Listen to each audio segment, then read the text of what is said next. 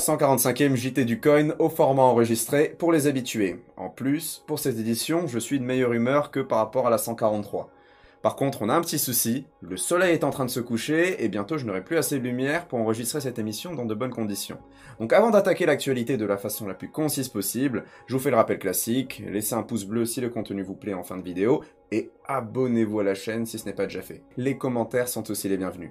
Allez, c'est parti.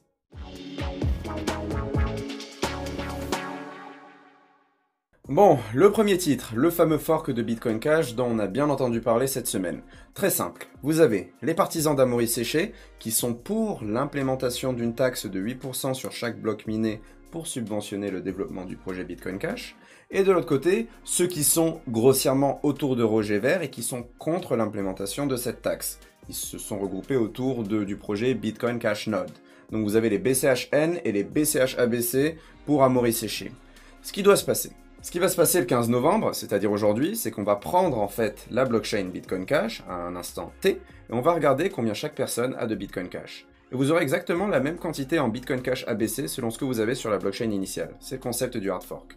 Ce que ça a provoqué comme comportement, c'est que beaucoup de gens sont allés déposer leur Bitcoin Cash sur les places de marché sur les exchanges. Pourquoi faire ça? Tout simplement parce que les exchanges gèrent le fork en question et ils seront les premiers à ouvrir des paires d'échanges de la nouvelle pièce issue du fork. Donc vous aurez des paires Bitcoin Cash ABC USDT, Bitcoin Cash ABC Bitcoin et ça permettra à ces personnes bénéficiant du fork de pouvoir dumper le nouvel actif ou de le holder, de prendre la température et de ne pas avoir à faire un dépôt et d'attendre. D'être en gros très réactif sur le listing, s'éviter la manip pour claim ses nouveaux tokens ou quoi que ce soit avec un wallet et pouvoir dumper si le prix est intéressant. Ce que l'on remarque en parallèle, c'est que le volume de Bitcoin Cash sur ces différentes paires a aussi baissé. Les gens ne cherchent pas à se séparer de leur Bitcoin Cash, et en parallèle, peu de gens sont intéressés par l'achat de Bitcoin Cash juste pour bénéficier du fork en question. J'allume la lumière et donc j'allais vous dire que c'est mal barré pour le projet Bitcoin Cash ABC. Vous allez le comprendre assez facilement, vous êtes mineur. Vous validez des blocs sur la blockchain Bitcoin Cash et on vient vous dire Ah, moi j'ai un projet qui consiste à vous prélever 8% de la valeur que vous générez si vous réussissez à miner un bloc pour subventionner le développement du projet. L'idée est très bonne, le concept est plutôt pertinent. Mais bon, vous êtes indexé au capital et vous voulez pas qu'on vous emmerde en vous prenant de la valeur que vous générez, donc vous allez dire non. Et à cause de ça, vous avez la majorité des mineurs qui se rangent du côté de Bitcoin Cash Node, du côté de Roger Vert, et très peu qui vont miner sur la nouvelle blockchain, Bitcoin Cash ABC, la blockchain fille en question.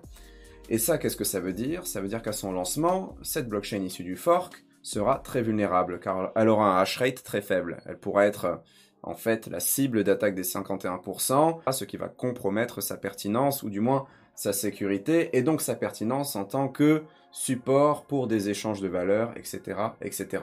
Il ne faut pas l'oublier, on est sur du Bitcoin Cash, donc c'est de la preuve de travail. Voilà, je pense avoir couvert l'essentiel sur ce sujet, mais n'hésitez pas à poser des questions si vous en avez et à me partager votre avis sur la proposition d'Amory Séché. Je dis la proposition d'Amory Séché, mais il est entouré d'autres développeurs qui soutiennent cette démarche. Je fais une grande simplification. En tout cas, c'est mal barré, il a très peu de mineurs qui veulent rejoindre son parti, et ça, c'est pas du tout de bon augure pour la blockchain en question. Ça risque d'être le nouvel Ethereum classique, voire même pire. En parlant d'attaque des 51%, le projet Green en a été victime. Bon, comment ça s'est passé? Quelqu'un allé sur NiceHash, il a loué beaucoup de puissance de calcul, de puissance de hachage, et il s'en est pris à la blockchain.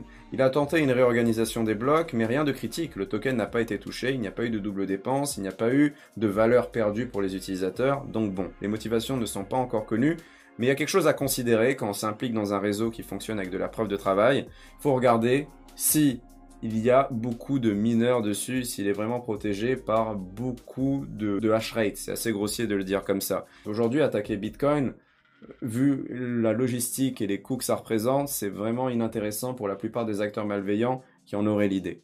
Mais pour des blockchains plus petites, avec des tokens qui sont assez liquides sur différentes plateformes, avec un peu de volume, ça peut être intéressant. Conclusion qui est un peu bateau, je le répète assez souvent, avant de mettre des billes dans quelque chose, assurez-vous qu'il y a du monde derrière le projet, essayez de lire un maximum de paramètres. Là en l'occurrence, si c'est un réseau à preuve de travail, voyez la quantité de mineurs, le hash rate qui le défend, et essayez de jauger vous-même les incentives. Si vous pouvez louer du matos pour 20 000 dollars et défoncer la blockchain, c'est qu'il y a un problème et qu'il faut se poser des questions. Actu suivante. À l'époque où des personnages comme Bruno Le Maire cherchent à attaquer Bitcoin par tous les moyens, en le rendant, ou du moins en le décrivant comme instrument du terrorisme et instrument pour subventionner le trafic de drogue ou faire du blanchiment d'argent, j'ai trouvé cet article qui suggère qu'en fait, il rend la tâche plus facile pour les services de sécurité du monde entier. En effet, il y a une affaire récemment qui a fait polémique, Digicode et Kepler, qui, proposent du Bitcoin en bureau tabac en France, ont été apparemment liés à une affaire de transfert de fonds dans le Moyen-Orient, en Syrie, pour subventionner je ne sais quoi. Mais l'échelle était misérable à côté de ce qui se fait dans le monde fiduciaire. Pour en revenir au vif du sujet, Bruno Le Maire a rebondi là-dessus et a invoqué le motif comme quoi Bitcoin serait un outil parfait pour ce genre d'exaction. Mais ce n'est pas le cas. En fait, Bitcoin facilite la tâche aux services d'investigation et ce néerlandais d'origine colombienne en est bien l'exemple. Le mec faisait du blanchiment d'argent lié au trafic de cocaïne. Il aurait blanchi jusqu'à 6 millions d'euros ainsi. Et vu qu'il a probablement utilisé une adresse Bitcoin liée à un KYC, il s'est fait spot par les services de sécurité. L'enquête avait été ouverte il y a deux ans et on a retrouvé chez lui des dizaines de milliers d'euros en espèces, des cartes de crédit, des cartes prépayées liées à des services crypto, des montres de luxe, bref, il a été spoté grâce au miracle de la blockchain. Ok, il aurait été plus malin, il serait passé par Monero, une autre blockchain qui garantit l'obfuscation des transactions. Mais bon, là, ce n'est pas le cas, et clairement, les registres distribués ouverts facilitent la tâche aux services d'enquête, et Bitcoin, ici, a permis son arrestation. Je pense que dans le monde bancaire traditionnel, dans le game fiduciaire classique, si vous avez des contacts haut placés qui font 2-3 manips pour vous couvrir, vous pouvez faire des choses beaucoup plus ambitieuses niveau blanchiment. Je veux dire, vous pouvez fausser les pistes de multiples manières, avec des comptes offshore, en dépendant de différentes juridictions, en passant par du cash et j'en passe, les moyens sont vraiment nombreux. Par rapport à sa capitalisation de marché, je veux dire, le blanchiment sur Bitcoin, c'est des cacahuètes. Franchement, faut arrêter de discréditer Bitcoin parce qu'il servirait à blanchir de l'argent ou quoi que ce soit. En toute sincérité, cet argument, il est périmé et c'est les vieux cons qui le ressortent à toutes les sauces. Désolé, je prends parti, je devrais avoir un traitement impartial, mais vous en conviendrez, c'est vrai. Allez, news suivante. On va faire un point sur les exchanges. Chez OKEx, les retraits ne sont toujours pas ouverts. Voilà, ça fait 37 jours que les retraits sont fermés, que le fondateur de la plateforme est en garde à vue en Chine. Je vous avais annoncé dans un live précédent que 37 jours c'était la durée maximum pour une garde à vue en Chine, mais là il s'avère que c'est en train de durer encore plus longtemps. Mais, surprise, la cote de rachat des bitcoins que vous avez sur OKEx a augmenté. On vous propose 0,8 bitcoin par bitcoin si vous voulez vous séparer de votre solde sur OKEx. Vous allez me dire comment on fait pour sortir des bitcoins d'OKEx eh bien, il y a un système de retrait en P2P. Vous pouvez envoyer vos bitcoins de compte à compte sur OKEx. Vous l'envoyez sur un compte escroc qui est digne de confiance. Et une fois que la transaction est reçue instantanément, on vous fait un virement de ce que vous avez transféré. Ou du moins, on vous donne le bitcoin avec la décote. Vous comprenez le concept. Si vous avez des difficultés pour retirer vos fonds d'OKEx, je peux vous arranger, vous mettre en relation avec quelqu'un digne de confiance avec lequel j'ai déjà traité. En tout cas, je pense que la situation devrait s'améliorer, mais il est clair que ça commence à devenir inquiétant. On passe à KuCoin avec une nouvelle un peu plus colorée, un peu plus joyeuse. 84% des fonds auraient été récupérés. Donc c'est vrai qu'il y avait eu un hack de près de 200 millions de dollars sur les ERC20 de la plateforme, 236 millions, et la majorité des fonds ont été récupérés, et l'exchange commence à revenir à un niveau de fonctionnement normal. Donc c'est plutôt une histoire qui se finit bien, même si la réputation a dû en prendre un coup, je pense qu'ils ont dû en tirer de belles leçons et peut-être que d'ici quelques années, ils auront récupéré leur volume initial. Mais enfin, là, c'est une éventualité. On peut leur laisser une nouvelle chance. C'est pas facile de défendre un exchange quand on est dans le top 5 mondial. Les tentatives d'infiltration, les tentatives de hack doivent être très nombreuses. On enchaîne avec une thèse que je trouve pertinente, que j'avais déjà présentée dans un live. Là, je viens de voir qu'on a publié un article qui la reprend. Il s'avère que quelqu'un partage mon scepticisme. Enfin, j'ai pas inventé cette idée. C'est que si Bitcoin prend trop d'importance, les gouvernements essaieront de le descendre, de le mettre, de le mettre, de le mettre en mal. Et c'est vrai, je pense que s'il y a de plus en plus d'adoption, de plus en plus d'utilisateurs, et que la valeur forcément du token augmente, parce que, il faut le rappeler, la supply est limitée, ça va faire de l'ombre au projet de monnaie numérique des gouvernements, ça peut éventuellement compromettre la souveraineté des États, et ils chercheront des emmerdes à Bitcoin. En faisant euh, par exemple des mesures coercitives, je veux dire euh, interdiction de Bitcoin, taxation totalement désavantageuse, et j'en passe. Aujourd'hui, avec la régulation, on essaye de freiner son adoption pour essayer de damage control, euh, il faut que j'arrête avec les anglicismes, mais on essaye de limiter l'impact de la chose et de contrôler sa croissance. Mais bref, si Bitcoin connaît son temps de gloire et atteint une valeur exceptionnelle, ça risque de ne pas plaire à certains États, et d'après Paul Diallo, c'est ce qui risque de tuer Bitcoin et c'est pour ça qu'il est favorable à l'or.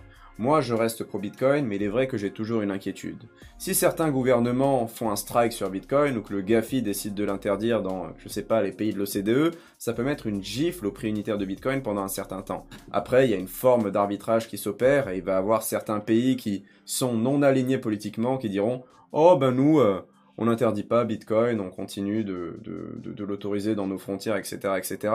Mais il est vrai que les États ont encore des seconds, couteaux, peuvent jouer d'autres cartes et peuvent vraiment nuire à la santé de Bitcoin s'ils décident de s'y mettre.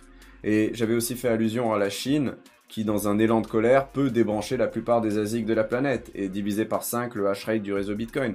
Vraiment, il y a plein de scénarios qui sont possibles et votre avis m'intéresse sur cette question. Qu'est-ce que vous en pensez? En tout cas, c'est pas ça qui va me changer de ma, de ma condition de hodler ou quoi que ce soit, mais j'en ai parfois des rêves sombres. C'est vrai que si Bitcoin atteint 300 000 dollars, comme mon ami Adli l'avait prédit, une mèche. Voilà, une belle mèche à 300 000 dollars euh, l'année prochaine.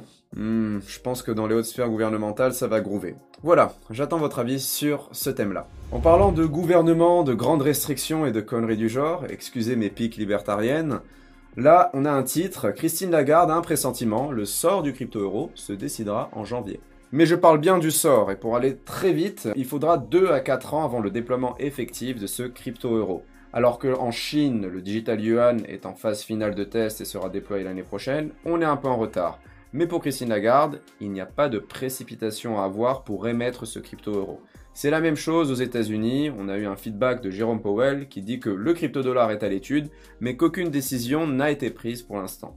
Christine Lagarde nous rappelle aussi que le crypto-euro ne sera pas un substitut aux espèces. Bon, Qu'est-ce qu'il faut en penser? Eh bien, partagez-moi vos avis. Moi, je pense que c'est la voie du progrès. Forcément qu'on va essayer de, chercher à tout numériser, maintenir des distributeurs de banques, là, des, de billets de banque, ça vaut une blinde. Imprimer de l'argent, le retirer de la circulation, c'est chiant. Mais d'un autre côté, le cash, ça permet de faire des transactions non nominatives, ça permet de faire plein de choses, mais on est en train de le tuer progressivement en limitant le seuil maximum que vous pouvez déplacer. On crée en fait plein de lois anti-blanchiment d'argent est-ce que c'est une bonne chose? D'après moi, non, parce qu'il nous faut un maximum d'instruments alternatifs pour pouvoir réaliser des transactions. Et ce qui m'inquiète un peu avec les monnaies numériques de banque centrale, c'est que si toutes les transactions sont exécutées numériquement, le gouvernement, ou du moins l'autorité en place, va avoir une visibilité parfaite sur vos habitudes de consommation, ce que vous faites, va avoir la possibilité de geler vos comptes, vous empêcher de dépenser, ils auront un recouvrement qui va forcément être meilleur, ils pourront aller récolter la dîme chez tout le monde instantanément, mais après, il y a aussi des points positifs. Les paiements internationaux seront forcément moins chers et plus rapides on pourra obtenir des prêts plus facilement en tant qu'entreprise. Ce sera aussi pas mal pour le e-commerce, etc., etc. Mais euh, la suppression du cash, sans rentrer dans les délires complotistes et toutes ces merdes du genre, c'est quand même une triste chose parce que c'est quand même génial de pouvoir payer son boulanger, de ne pas avoir de log ou quoi que ce soit. Mais l'évolution veut que l'on tende inévitablement vers ce résultat. Qu'est-ce que vous en pensez? Je vous écoute. Dernier point que je voulais rajouter, il euh, n'y a pas besoin de lancer des monnaies numériques de banque centrale pour proposer des paiements internationaux instantanés à bas prix et plein d'autres choses en fait. Donc bon, je reste sceptique vis-à-vis de cette innovation. En tout cas, ça donnera plus de contrôle et plus de souveraineté au gouvernement d'avoir des solutions comme celles-ci qui sont déployées.